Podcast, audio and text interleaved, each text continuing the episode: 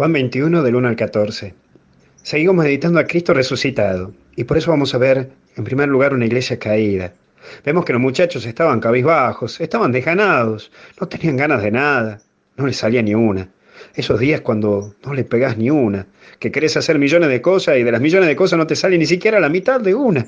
Y estás cabizbajo, caído, no sabes qué vas a hacer, te sentís solo, apretado, golpeado, liquidado la cabeza pasa a ser tu peor enemigo, porque te da vuelta, te da vuelta, querés resolver y no podés, y te vas para acá y no logras nada, te vas para allá, tampoco logras nada. Y ahí pasa que no reconoces a Dios.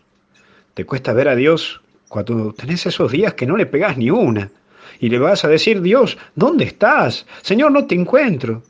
Y Dios está, pero no lo reconoces, porque ni siquiera te tira un centro. Vos decís, Señor, ¿dónde estás? Porque, ¿sabes qué? Estoy esforzándome por salir adelante, estoy esforzándome por ir a pescar, estoy esforzándome para seguir adelante con mi vida y no puedo, no me sale ni una. He venido a pescar y no logro nada. Señor, quiero recuperar mi matrimonio y no me sale ni una. Quiero recuperar, recuperar a mi familia, no me sale ni una. Quiero recuperar mi vocación sacerdotal y no me sale. ¿Dónde estás? Estaban sin Jesús pero sí tener un tremendo dejano. ¿Cuántas veces te habrá venido el dejano? El dejano de ir a laburar, el dejano de atender a tu familia, de atender a tu parroquia, o a tu comunidad parroquial, o a tu comunidad de religiosas, de religiosos. El dejano, una iglesia que está caída, porque no lo reconoce a Jesús, porque no lo tiene a Jesús. Y ahí entra el segundo punto. Tienen las redes.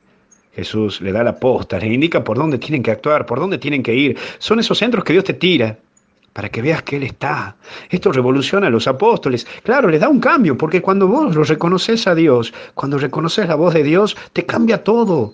Cuando vos reconoces a Dios, y donde Él te indica que tenés que meterle pata, donde tenés que ir, entonces es ahí donde realmente comienzas a ver los frutos de tu apostolado, los frutos de lo que vos querés actuar. Entonces, cuando vos no veas claro, espera que Dios te va a dar la indicación por dónde ir, no te desesperes. Y ahí vas a ver cómo Él actúa. Y esto va a revolucionar tu vida. ¿Cómo será que Pedro se tira en el acto? Revoluciona a los apóstoles, los reconocen porque de que no les salga ni una, pasan a tener grandezas. Esto viene de Dios. Sí, cuando las cosas te salen de golpe es porque viene de Dios. Y aquí entra la actitud de Pedro. Esa pesca es la iglesia. Es ver en el primer papa una iglesia que misiona, que sin Jesús y sus indicaciones no lo logra nada. Pero Jesús te pide que busques almas para Él. Y Pedro va y le entrega al Señor esos peces. Porque Jesús nos muestra que tenemos que salir a buscar, hermanos, almas para Él. Sí, hay que salir a pescar, hay que salir a buscar hermanos que están metidos en este mundo, en este río, en este mundo tan grande, donde la corriente te lleva. Hay que sacar peces para Jesús. Ojo, no estoy diciendo que tengas cara de pescado, entre paréntesis, sino que no tenés que deganarte, tenés que salir a pescar, a mostrar que el amor de Dios existe y que Dios te ama y que te necesita como sos. Y si no sale como queremos, hay que pescar de nuevo, que Jesús te va a poner esas personitas para mostrar su amor. Salí a pescar, que Jesús está.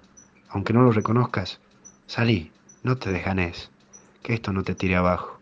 Si no salió una vez, ya va a salir, ya todo va a pasar, pero seguí adelante. Jesús está. Que Dios te bendiga, en el nombre del Padre, Hijo y Espíritu Santo.